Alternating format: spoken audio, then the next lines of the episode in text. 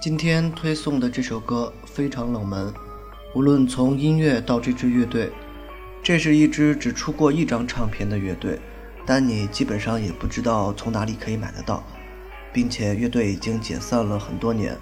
这也是一首够酷、够多变的歌，但你也基本上不知道这支乐队想要表达什么。这支乐队的名字叫做波姬小丝，和那个著名的女演员同名。而这首歌的名字叫做《西腔星人》，听起来就像一个科幻小说的名字。对于这支乐队，你几乎找不到他们任何的信息，他们是谁，经历过什么，好像一切都是空白的，只知道哦，主唱是一个女孩。即便如网易云音乐这样的大平台，他们每首歌的评论数也都寥寥无几。但是，如果你真的愿意去听一听，你会发现他们的音乐特别有趣，融合了噪音实验，还有很怪异的好听的旋律，一网打尽。在我的记忆里，这是我在零五年听到的一支乐队，我记得是在一个音乐节上看到他们的现场演出，当时听到的时候就已经感觉到了头皮发痒。在零五年那会儿，这种带有噪音风格的乐队。我知道的还不多，Car Sick Cars，这是后来的大牌，但那一年也才刚刚组建。而早期的苍蝇那种噪音风格又太过粗粝了，像这种带有精致化、更西方化的噪音摇滚风格，也许可能是我孤陋寡闻，但在之前我听到的国内的声音非常有限。我记得在看过他们的演出之后，还曾经通过。邮箱跟他们进行过交流，但也仅此而已。在那个时候，没有微信，没有微博。像波吉小斯这样的乐队，不仅是中国，全世界都有太多太多的例子。有的录过一首歌，有的甚至连演出都没有过一次，就彻底选择了解散。可能每一个人去搞摇滚的目的都不一样，有的人是为了酷，有的人是为了泡妞。还有的人是为了实现自己的追求，就像我看到一句话：“摇滚是个筐，什么都往里装。”当然，现在嘻哈乐才是最时髦的东西，所以无论摆酷还是泡妞，一定会比摇滚乐更加的讨女孩喜欢的。但不管什么目的，只要能拿起吉他发出一点动，我觉得这就是特别美好的一小步。